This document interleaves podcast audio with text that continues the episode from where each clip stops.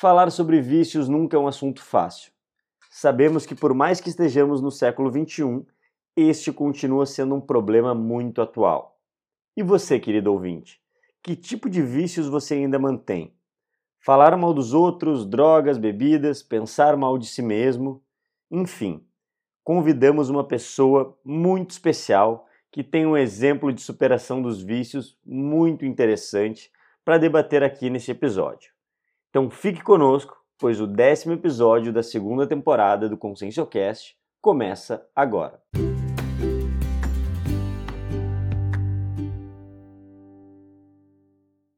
Olá, ouvintes! Sejam bem-vindos novamente ao Conscienciocast. Estamos iniciando agora o nosso décimo episódio da segunda temporada. Então, se você está chegando pela primeira vez, seja muito bem-vindo pode, você consegue acompanhar aqui em todas as plataformas os outros episódios, tanto da primeira quanto da segunda temporada. Quem já é nosso ouvinte antigo, seja bem-vindo também. Estamos começando um episódio interessantíssimo. Nós vamos falar sobre autossuperação dos vícios. Então, aqui com a professora Glaucia Lara. Antes de começar o programa, gostaria de falar para todos que este programa, este podcast, ele é realizado através da CIP, que é a Associação Internacional de Parapsiquismo Interassistencial. Então, se você quiser saber mais informações, cursos, atividades, palestras, todas as atividades que a gente tem, você pode entrar lá no acip.org, que você vai ter acesso a todas as informações. Lembrando também, para não acreditar em nada do que falamos aqui no Conscienciocast, tenham suas próprias experiências, experimentem. Lembrando que esse podcast ele tem o intuito de promover, é, trazer provocações, debates, para que para ajudar todo mundo aí na sua própria autopesquisa, no seu autodesenvolvimento. Então, tenham suas próprias experiências, experimentem. Então, para a gente começar esse programa, eu vou convidar para se juntar uh, aqui conosco a professora Glaucia Lara. Glaucia Lara é uma pessoa muito especial, ela é empresária, voluntária e docente da Conscienciologia desde 2015 e hoje ela é a atual coordenadora geral da CIP. Então, ela é uma pessoa que tem uma, um trabalho muito bacana aí, está à frente é, atualmente aí na coordenação geral da CIP. Então, ela tem bastante coisa para nos falar e ela tem uma teática aí, um, um, assunto que é o tema de pesquisa dela, que é essa questão da superação dos vícios, da autossuperação dos vícios.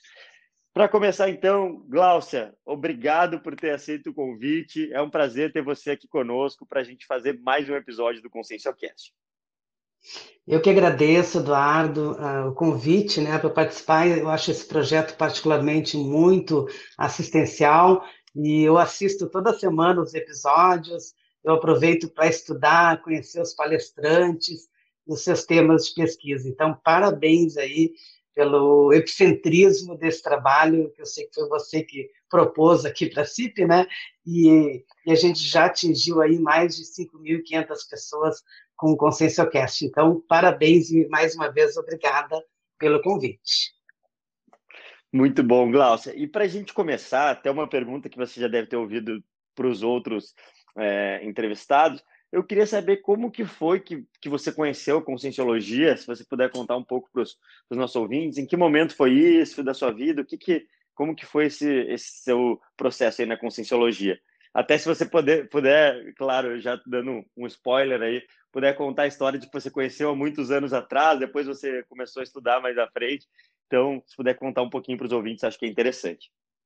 Ótimo. Bom, uh, o primeiro contato que eu tive com a Conscienciologia foi em 1988, através de um convite que eu recebi de uma palestra com o professor Valdo Vieira, que eu nem sabia quem era naquela época.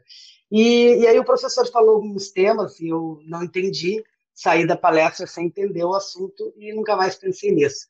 Anos depois, é, os meus sobrinhos começaram a estudar Conscienciologia, né? E aí eu comecei a perceber que eles falavam assuntos que eu, de termos que eu não estava entendendo o que, que era. Então, a convite de um sobrinho meu, eu fui fazer o, o curso 40 Manobras Energéticas em Porto Alegre, em 2013, junto com a minha irmã e mais um, mas acho até que você também estava nesse, nesse, nesse curso. E ali eu percebi as energias, eu percebi que começava um, uma nova etapa, um novo ciclo da minha vida. E a partir daquele curso 40 manobras que eu comecei a, a me interessar pela Conscienciologia, comecei a estudar, comecei a fazer os cursos E aí eu então comecei a entender a questão, a importância da autopesquisa e começou a minha trajetória dentro da conscienciologia. Cláudio, eu te pergunto o seguinte: a gente entrando agora na questão do, do tema do, do assunto de hoje. Como que essa questão do vício, se você puder falar para a gente qual que era o seu vício, é o cigarro, né, que você é, já comentou, mas como que ele surgiu na sua vida, desde que idade você fumou e começou a fumar, e como que, que foi essa, essa sua relação com o vício em si? Ah, então, é muito boa essa pergunta, né? Porque eu, a gente não tem nem ideia, né, de quando começa. Quando eu fui fazer o, o, o verbete, né, do reciclagem antitabagista, aí que eu percebi que eu tinha começado a fumar na adolescência, né? Na, no início da adolescência, que é verdadeiramente um, um, muito ruim, né? E, e fazendo essa autopesquisa, eu percebi que eu comecei a fumar porque eu queria ser aceita num grupo. E naquela época, eu hoje tenho 56 anos, naquela época que eu era jovenzinha, era elegante fumar. Era elegante, então era quase um, um status. E foi é, uma experiência que eu tive que foi, é, eu não aconselho ninguém a fumar, e eu sempre digo assim para os pais: não deixe o seu filho dar a primeira tragada. Não deixe o seu filho experimentar. Essa droga, ela não precisa ser experimentada. Ela não traz nenhum benefício. Eu, particularmente, como eu já falei, eu comecei a fumar porque eu queria é, me sentir parte de um grupo, né? É, de adolescentes, eu queria me sentir é, poderosa, e isso é um absurdo, porque ao contrário, a, a, droga, ela, ela, você não fica poderoso, você fica é fragilizado, né, é, perante aquela patologia. E eu também queria desafiar meus pais. Eu achava que se eu fumasse, eu, eu estaria já entrando na fase adulta. Então perceba que era uma grande confusão mental de uma criança, né, entrando na adolescência, que estava completamente sem noção. Agora, por que que eu vejo hoje que eu uh, que eu comecei a fumar, eu tinha em casa pai e mãe fumantes. E depois eles pararam de fumar, né? Só que quando eu comecei a fumar, eu comecei de brincadeira. Eu achei que quando eu quisesse eu pararia. E na verdade não foi assim. Foram muitos anos e, e eu, eu vejo hoje que eu passei por sérias uh, situações, né? Até de autoestima baixa por estar fumando, é, porque o cheiro de cigarro ele é muito ruim. É, depois, quando eu comecei a estudar conscienciologia, eu vi que as companhias que eu evocava extrafisicamente, porque o que, que acontece? Quando a gente acende um cigarro, a gente está contribuindo para que aquelas consciências que não têm mais corpo e que ainda são viciadas, elas ficam perto da gente. E olha a responsabilidade que a gente tem de causar esse dano nessa consciência, porque ela fica, ela fica do lado da gente, querendo aquelas energias do tabaco, né? e a gente está criando uma interprisão com essa consciência. Então, perceba, o ato de fumar, ele não traz nenhum benefício, nenhum benefício, nem na intrafiscalidade, porque a gente ingere mais de 4 mil toxinas, né, no, no... hoje eu nem sei como é que o cigarro é composto, mas na época que eu fiz o estudo, é, os pesquisadores falavam que tinha mais toxinas, então era uma incoerência tão grande fumar para ter prazer, e quando na medida eu estava fazendo era um suicídio lento, porque cada vez que acendia um cigarro, eu estava de uma certa forma diminuindo ah, o meu tempo de vida, né? E também comecei a entender que é, fumar era medo de viver, então eu estava abreviando a minha morte, né? Eu estava buscando a minha morte inconscientemente. Então eu relacionava o cigarro a prazer, a festa, a coisas boas, e quando na verdade ele estava me levando simplesmente para a doença, né? Eu, por sorte, não tive nenhum problema no pulmão, mas eu corri todo esse risco, né? Então, eu sempre digo, sou muito enfática hoje e digo o seguinte: eu não convivo com ninguém que fuma, né? Na minha casa não entra ninguém que fume, não, eu não tenho nenhum ambiente é, de fumante. Qualquer, se eu passar na rua e alguém estiver fumando, eu atravesso a rua, porque eu, Cláudia, não quero mais contato com esse tipo de vício, sabe? E aí eu comecei a ver um dia olhando na a definição de vício, né? E mostra o seguinte: a definição de, de vício em, em, em dicionário é defeito ou imperfeição grave da pessoa ou da coisa. Qualquer deformação que altere é, algo física ou funcionalmente. Ou seja, o nome o vício já é um defeito, né? Já é uma imperfeição. Então, se a gente parar para pensar e quais são os vícios que eu tenho? Eu, aqui nesse ConsciencioCast, tô, vou focar muito no tabagismo, que foi um que eu superei, e, e, eu tenho muito orgulho de ter superado, né? Então, mas listar, assim, ó, quais são os vícios que eu tenho? Tem vários, a gente tem vários vícios, né? Vários vícios que a gente nem se dá conta. Então, eu acho muito importante a gente é, fazer uma lista aí da, dos possíveis vícios que a gente tem, né? Se a gente seguir por essa definição de defeito ou imperfeição. Glaucia, então nessa linha que você estava falando, eu queria saber o seguinte: é, hoje você demonstra uma lucidez e um conhecimento sobre o que, que aconteceu na sua, no seu processo, né, do, do cigarro tudo mais. E aí eu queria saber o seguinte: mas eu imagino que quando você estava envolvida nessa questão do cigarro, você não não tinha essa, essa lucidez. Você foi conquistando ao longo do tempo, conseguiu superar isso e hoje você enxerga. E eu vejo que uma das maiores dificuldades de quem tem algum vício é conseguir obter essa lucidez, é, enfim, para conseguir sair desse, desse, desse aspecto do vício. E aí eu queria saber de você como que foi esse processo de você estar inserido do vício e conseguir a superação de deixar de fumar. Você teve algumas tentativas ao longo do caminho, já era algo que você tentava, é, mas não conseguia. Como que foi esse processo para você? Bom, Eduardo, a primeira coisa é a gente saber o seguinte: o fumante, ele não é sem vergonha, ele é doente. Tá? Então, quando eu, eu percebi que eu tinha uma doença, né, e que, e que eu não queria mais ficar naquela doença, foi aí que eu fiz a virada, porque o fumante, ele se ilude dizendo assim, não, eu vou parar quando eu quiser. E não é bem assim é, tem que ter um posicionamento firme, né? tem que ter uma conscientização de que existe ali uma patologia. Então, por isso que eu enfatizo dos pais não permitirem a, a primeira tragada, porque as crianças, ela pensa que sabe, ela não sabe, né? Eu digo criança a 13, 14, 15 anos, porque eu, eu, no meu ponto de vista, ainda vejo que é uma criança, né? Estou entrando na adolescência. Mas o mais importante é tratar o fumante como doente e não como uma pessoa que está querendo aparecer, uma pessoa que, que é, até está me fugindo aqui o termo, mas o mais importante é assim, ó, o fumante, ele é doente, e ele tem que ser tratado como doente, então ele tem que ser tem que ser levado para tratamentos, tem, é, bom fazer terapia, né, procurar. Eu eu tive muito aporte, porque quando eu conheci a conscienciologia, eu tive muita força da minha família, para que eu fosse, para que eu saísse desse vício, né? Então eu sempre conto isso e, e, quando eu me dei conta que ou eu ficava com cigarro, ou eu convivia com os meus sobrinhos, né? E aí eu rapidamente tomei essa decisão e nunca mais fumei. Agora, uma das coisas também quando eu fumava, eu achava que eu ia sentir muita falta do cigarro. E estranhamente, eu nunca senti falta do cigarro depois que eu parei já faz sete anos que eu parei de fumar, né?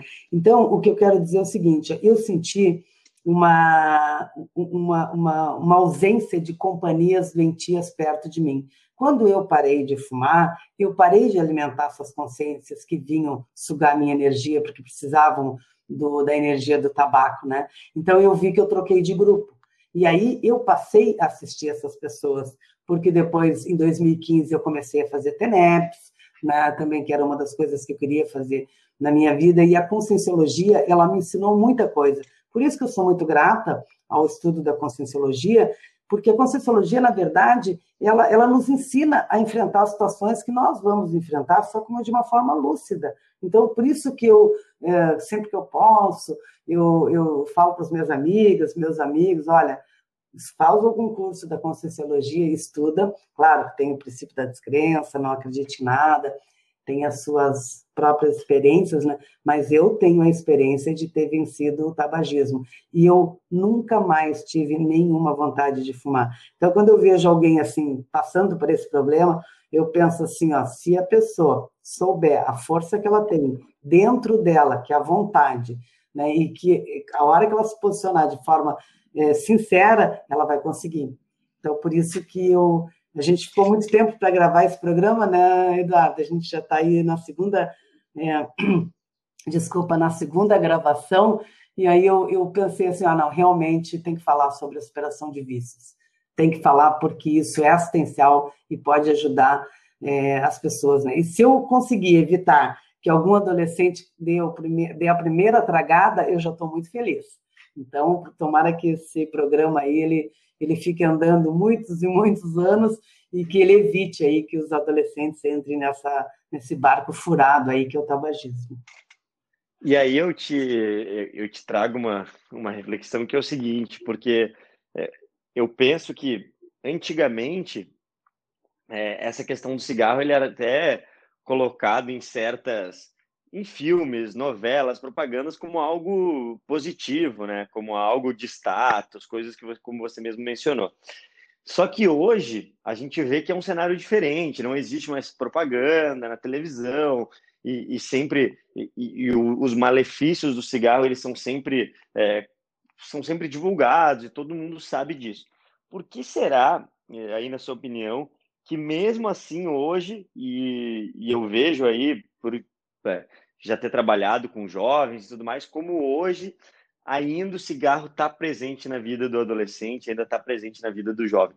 E, e, aí já trago mais uma, um elemento aqui na nossa discussão que acontece. Muitas vezes eu vejo, é, isso no, no, meu ponto de vista, que os próprios pais, é, por mais que eles falem, ah, é, que você comentar, ah, não, não, não deixe dar a primeira tragada, mas às vezes eu vejo que os próprios pais estão distantes daquela realidade para ver que o filho mais com os amigos, os pais às vezes não, não é que o pai saiba ou a mãe saiba daquilo, mas é algo que faz com os amigos e sem saber e tudo mais. Então, de que maneira você vê assim, são duas perguntas na verdade. Primeiro, por que será que mesmo com toda essa propaganda negativa, essa questão do cigarro e das drogas em geral ainda é muito forte no jovem, no adolescente? E segundo, como que talvez os pais podem ter essa, essa proximidade maior, né? Porque enfim, no seu ponto de vista em relação a todo esse aspecto. Bom, Eduardo, eu, eu vejo da seguinte forma. Em primeiro lugar, eu acho que os pais eh, eles devem prestar mais atenção nos filhos, porque é impossível um filho chegar em casa e o pai não sentir o cheiro de cigarro. Impossível. Porque o cigarro, ele, ele deixa um cheiro muito ruim. Então, aí a pergunta que eu me faço é a seguinte: por que, que esse pai e essa mãe estão tão distantes desse filho? Por que, que esse pai e essa mãe se ocupam tanto, têm uma agenda tão atribulada, que eles não conseguem nem observar é, o comportamento de um filho que está entrando no, no, mundo das drogas, mesmo lícita, porque o cigarro é uma, é uma droga lícita, apesar de fazer muito mal. Aí eu fico pensando assim, ó, e essa criança, por que, que ela está querendo fumar? Ela está se sentindo insegura? Eu vou falar pela minha experiência, tá, Eduardo? Se sente insegura, quer ser aceita no grupo, quer, quer se mostrar mais forte do que é, e de novo é um paradoxo, porque o cigarro ele não dá poder para ninguém, ao contrário, ele tira a saúde da pessoa, né? Então, se, poxa, por que, que eu tenho que estar com o cigarro na mão achando que eu tenho mais poder que a pessoa? Na verdade, não é.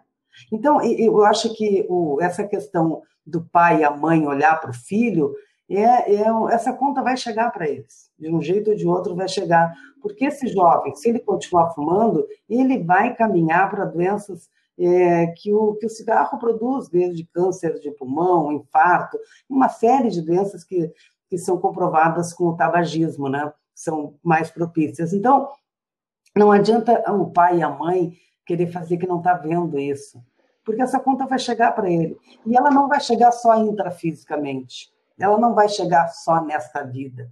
Porque todo pai e a mãe que sabe o malefício de um cigarro, o malefício de um vício, e deixa o filho, e principalmente se esse pai, se essa mãe ainda sustenta o filho. Porque, de qualquer forma, o filho está usando o, o, dinheiro dos pais para alimentar o vício. Então, eu, no, no, meu ponto de vista, ele é uma interprisão imensa, né? Por que, que o pai não quer lidar com isso? Porque dá trabalho? Eu, eu imagino que ter filho deva dar trabalho, né? Eu não tenho filhos, mas eu imagino que deve dar trabalho. E principalmente num mundo como hoje, que a gente vê uma parcela dos jovens aí perdidos, né? A gente vê essas festas aí, essas raves em plena pandemia, e eu fico me perguntando, né? Que consciência é essa que está tentando um suicídio lento, que aliás nem tão lento, né? Porque em épocas de pandemia, se a pessoa vai para uma aglomeração, ela está dizendo para ela mesma que ela quer pegar um vírus, né? Então, eu acho que essa questão dos vícios é um assunto que não é muito simpático de abordar, e eu até ontem estava refletindo sobre isso, e talvez esse programa até, é, ele, as pessoas que vão olhar o, o título, algumas talvez vão dizer, não, mas isso aí não é para mim, eu não tenho vícios nenhum. A gente tem uma série de vícios, né? A gente tem que ter vícios de pensar mal dos outros, a gente tem vício de falar mal dos outros. Então, a gente tem uma série de vícios. Agora, enquanto a gente não encarar os nossos vícios, né, a gente não consegue superar, porque se a gente nem admite, né, como é que a gente vai superar? Então, de novo, indo para a definição de vício, né, é um defeito, uma imperfeição. Então, por que, que eu quero continuar com esse comportamento defeituoso? Né? Se a gente se a gente está hoje estudando, colocando todos os nossos é, os, os, os, nossos dias, né, investindo nessa pesquisa para a gente ficar mais saudável, a gente ficar saudável enquanto consciência, já preparando a próxima vida, né? Então, por que, que eu não quero abrir mão dos meus vícios? Por que, que eu quero ficar pegada neles? O que, que realmente está por trás disso? Então, eu convido a uma, uma reflexão sincera, que cada um sabe de si, né? Mas saber aonde que eu ainda tenho vícios e que vícios são esses, né? Eu acho que é bem legal a gente pensar sobre isso. E eu gosto, você falando isso, eu até lembrei de um episódio que a gente gravou com o professor Alexander Steiner, há uns dois, três episódios atrás, que ele fala, é, não exatamente sobre o vício, mas ele fala que quando você está é, agindo no seu pior, no, no, no, seu pior ali, de acordo com a sua própria manifestação, você está abrindo mão de agir no seu melhor. Então você sempre, sempre vai ter que abrir mão. Se você está agindo no seu melhor, você está abrindo mão de agir no seu pior ali da sua manifestação. Então achei interessante e linkei com isso que você está falando de que é, para ter mais lucidez, para, enfim, ter, ser mais saudável, você vai ter que abrir mão de certas coisas. Isso faz parte do, é, do, do, processo evolutivo. E aí eu gostaria só de voltar num assunto, numa questão que é o seguinte: acho que a gente, isso até já está é, muito falado pela própria medicina, todos os malefícios do cigarro e dos vícios e tudo mais. Mas você que chamou a atenção num ponto no começo do, do episódio, que é a questão de, das companhias extrafísicas. De que maneira você vê isso? Você vê que quando a pessoa tem um vício, ela não, por exemplo, ela não fuma sozinha, tem sempre é, consciência extrafísica junto com ela. E como que essa interação está sugando energia? Como que você vê? Como que você enxergava também na sua, na sua época em relação a isso? Eu até vou contar uma experiência que eu tive quando eu ainda estava fumando, já nos últimos dias, né, antes de parar. Eu, eu acordava de manhã cedo, né? Eu sempre eu acordava de manhã cedo e escutava assim, ó, acende um cigarro. E aí eu pensava comigo mesmo, eu nem tomei café, como é que eu vou já fumar um cigarro, né? Acenda um cigarro. Então era uma coisa assim, a sensação que eu tinha hoje pensando, né? Que parecia que eu recebia uma ordem. É claro que a atitude era minha, né, Eduardo? Eu não estou aqui terceirizando essa ação, mas a influência que eu é, eu era submetida por eu fumar, o que, que acontece? É, é retroalimentado. Eu eu acendi o cigarro, as consex, que são as consciências sem corpo, ficavam perto de mim, sugando aquela energia do tabaco, porque elas perderam o corpo, elas dessomaram, e muitas delas certamente por doenças uh, do cigarro, né? E aí o que, que elas faziam? A hora que eu acendia um cigarro, elas vinham para perto de mim. Então, o que, que eu, eu Glaucia, o que, que eu estava fazendo enquanto consciência? Eu estava criando uma interprisão com essas consciências, que ao invés de eu fazer o bem, fazer né, tarefa de esclarecimento através do exemplarismo, eu simplesmente estava fornecendo nicotina para elas. Né? Mesmo sem corpo, elas ficavam ali sugando. E quando eu parei de fumar, eu percebi esse vazio. Eu não, fiquei, eu não me senti sozinha, eu me senti é, aliviada. É como se assim, ó, tivesse um monte de gente perto de mim falando, e aí quando eu parei de fumar, passou, veio aquele silêncio bom. E aí o que, que eu percebi? Que por eu uh, parar de fumar, essas consciências que vinham se, uh, se prejudicar com o meu cigarro, elas foram para outros lados porque elas viram que eu não estava mais fazendo isso. E eu tive essa confirmação através de projeções, onde eu, fora do corpo, eu tinha as consciências que diziam assim para mim: Poxa, você tem que voltar a fumar. Tem que... E elas vinham com cigarro me entregando, né? E eu dizia: Não, eu já parei de fumar. Eu já estou escrevendo um verbete sobre o, né, a reciclagem antitabagista, e foi muito importante até o verbete, E a escrita conscienciológica ela é muito importante porque é um autoposicionamento cosmoético que a gente faz aqui e lá, né? Aqui, em todas as dimensões. E, e impressionante como elas me pressionavam no extrafísico e eu mostrava o verbete para elas, né? Olha, agora já estou escrevendo verbete, já... depois quando eu apresentei o verbete também, né? Que é o reciclagem antitabagista, e, e aí esse verbete foi para mim, foi um, um é, ele demarcou, né? Assim, então eu já tinha parado de fumar e a hora que eu apresentei é como se eu tivesse mostrado assim, olha, eu tenho autoridade moral para dizer que abandonei o tabaco, porque eu fumei. Eu não estou dizendo que a pessoa tem que fumar para ter autoridade moral, né? Mas eu quero dizer que essa experiência que eu tive, que foi patológica, que foi, foi doente, mas eu consegui fazer disso uma parte para poder esclarecer, e hoje, por isso que a gente está aqui fazendo esse programa, com o objetivo de esclarecer e ensinar as pessoas e, e, dizer, olha, não entra nessa, não entra nessa que não tem nenhum, nenhum ponto positivo, não tem nenhum ponto positivo. É, a pele fica feia, os dentes ficam feios, é, o, o, cheiro da, da pele não sai de jeito nenhum, ardência na garganta, é, dor nas costas, é, tipo uma pontada.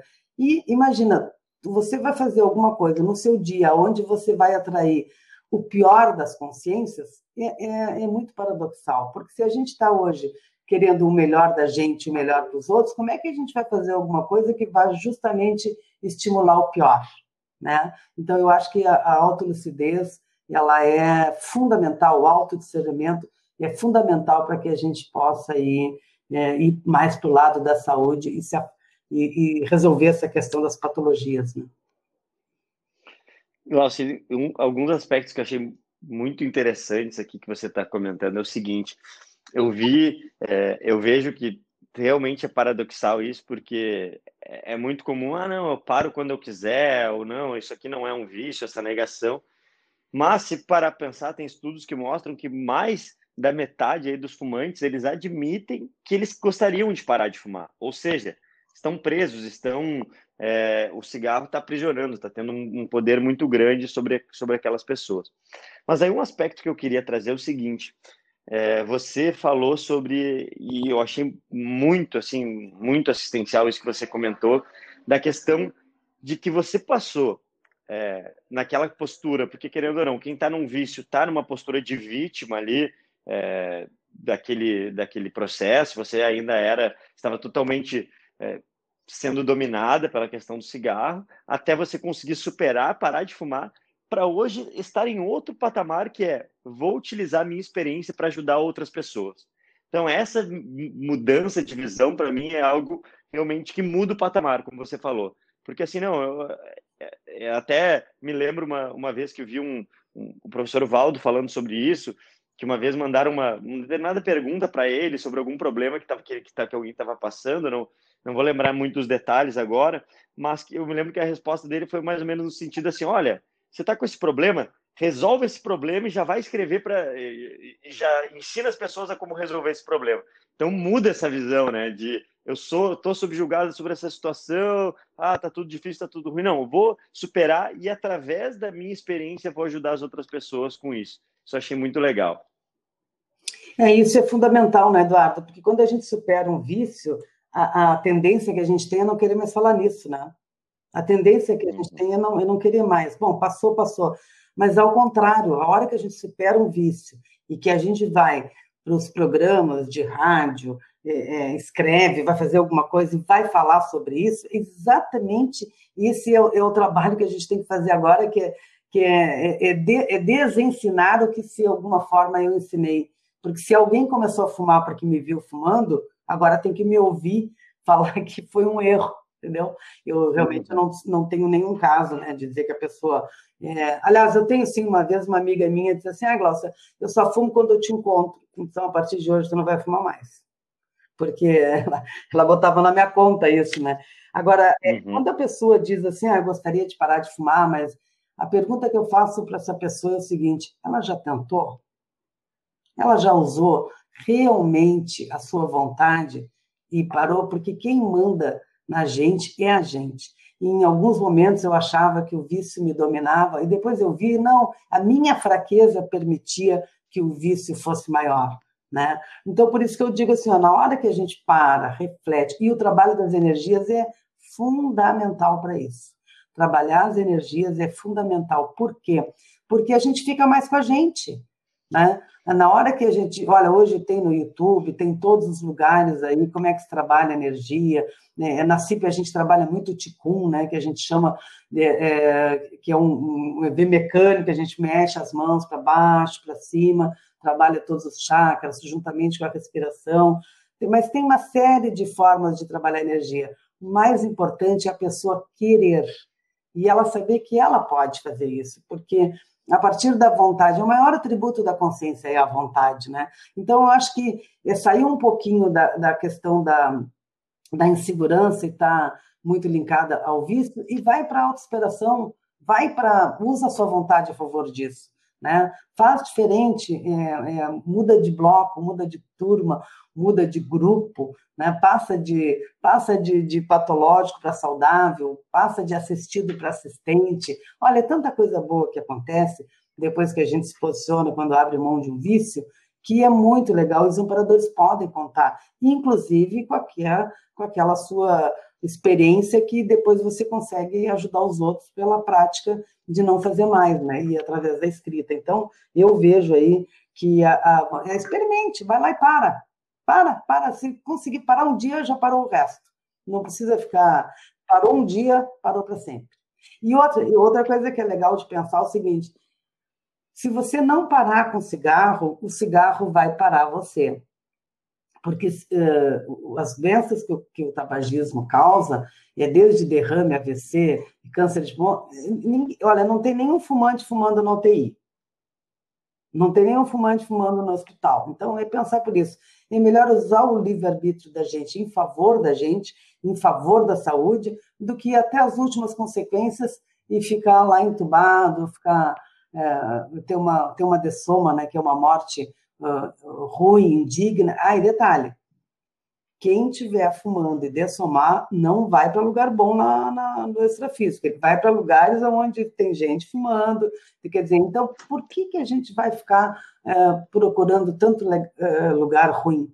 Né? Então, vamos, eu acho que a gente tem que pensar nisso, sabe? É uma responsabilidade com o nosso corpo, com, a, com, a, nosso, nosso corpo energético, com o nosso corpo dos sentimentos, das emoções, e o nosso mental soma, que é o campo do discernimento, né, o corpo do discernimento, eu acho que a gente tem que usar isso em favor da gente.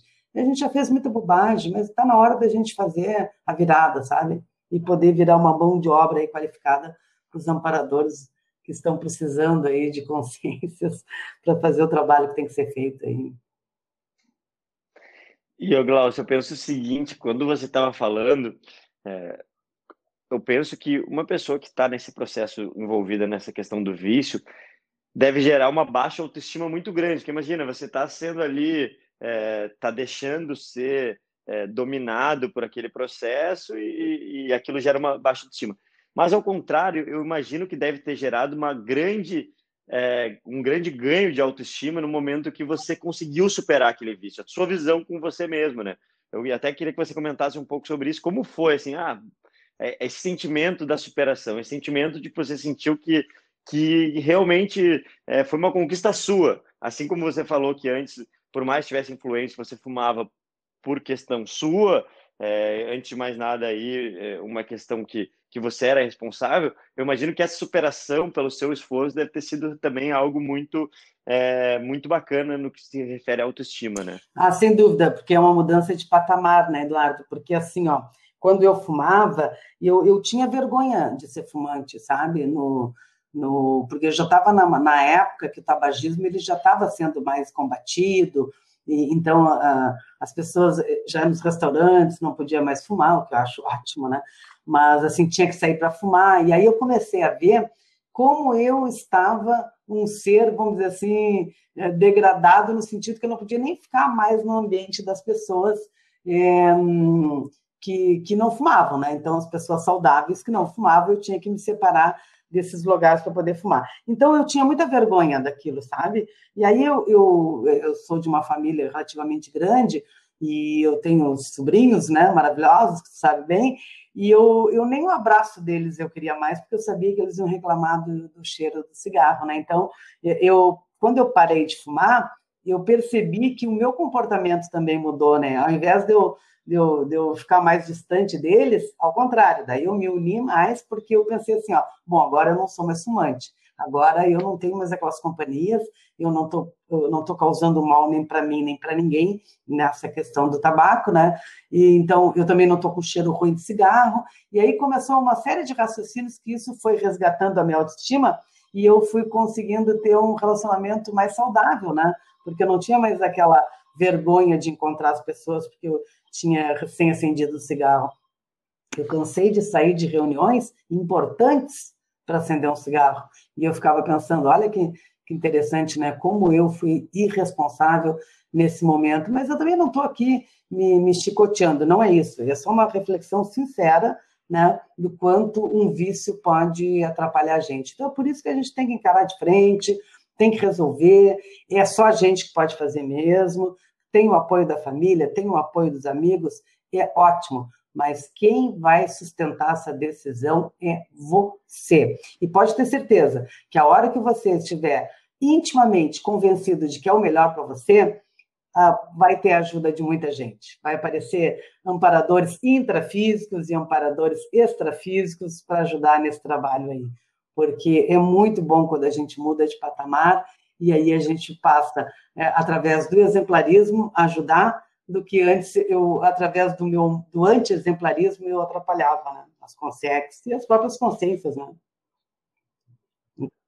É, e eu, eu vejo realmente isso que você está falando, que quando a gente está é, se mexendo ou tentando querendo, muita ajuda vem, né, né, Glaucio? Eu vejo isso também dessa maneira. Que quanto mais a gente está tentando, mais ajuda também vem quando a gente se posiciona, né? É, e aquela história, né? Até o professor Valdo ele escreveu uma, uma orto pensata, que eu até coloquei no, no, no, meu verbete, que ele diz assim: o tabagismo mais perigoso é o que subtrai informações, omitindo a sua condição de viciado, forçando a condição de fumantes passivos, as pessoas em torno, e mesmo quando não está fumando. E foi uma coisa, Eduardo, que eu percebi que as pessoas que estavam ao meu lado que não fumavam, e aí os estudos comprovam, elas fumavam mais que eu. Então, eu estava causando aquele mal a elas. Por uma decisão equivocada minha, por uma patologia minha, eu estava causando mal às outras pessoas que estavam ao meu lado. Então, veja quantas, é, quantas reflexões é, eu tive que fazer depois disso, né, da superação desse vício. Então, por isso que é muito sério e a gente não pode banalizar e tem que falar. Ah, é antipático falar sobre isso? Não é o melhor não é o melhor assunto para uma quinta de manhã? Não, pode não ser o melhor assunto, mas ele é o melhor assunto para prevenir que mais pessoas entrem nesse vício. E não pode ser por falta de esclarecimento, né? Então, por isso que eu, sempre que me convidarem para falar sobre a superação do tabagismo, eu vou, vou procurar me disponibilizar para poder, vamos dizer assim, ó, limpar esse rastro que eu já deixei nessa vida mesmo, né? que eu já deixei ao fumar esses anos todos, comprometendo muitas pessoas e que fumaram passivamente ao meu lado, né? Não, e, outro aspecto, até voltando no que você falou, que eu achei é, assim muito importante da gente refletir, que é aquela questão de que quando você estava ali naquele processo do, do cigarro, tinha, você percebia que tinha consciências extrafísicas é, sugando a sua energia é, e, e, você também estava retroalimentando ali é, com, com, a sua energia, com aquela questão da nicotina, ela sentindo aquele prazer.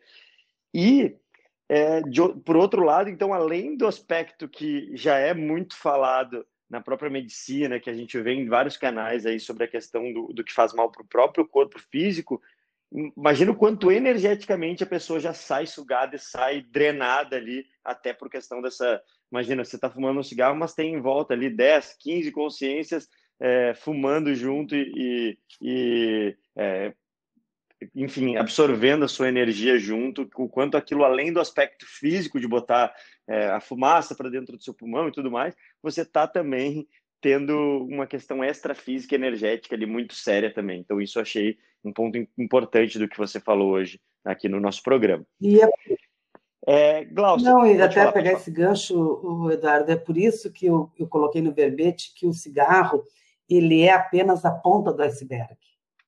Né? O cigarro é o que as pessoas enxergam, mas o que, que está por trás desse vício? O que que tudo, o que que contempla tudo, como você acabou de falar da, da questão das consciências, e que é fato, né, porque eu experimentei. Agora, o que que está atrás da atitude desse adolescente? Qual é a dor, qual é o sofrimento que tem nele? O que que ele está é, é, denunciando da, da, própria disfunção familiar dele, né? Porque não tô, eu não estou dizendo que o, que o que o adolescente ele está só mostrando o, o, problema da família. Não, ele está mostrando o sofrimento dele. Só que ao mostrar esse sofrimento dele, ele está adoecendo mais. Né? Então, por isso que eu acho que a gente tem que é, conversar muito sobre isso ainda. Mas pode falar, desculpa por interromper. Uhum.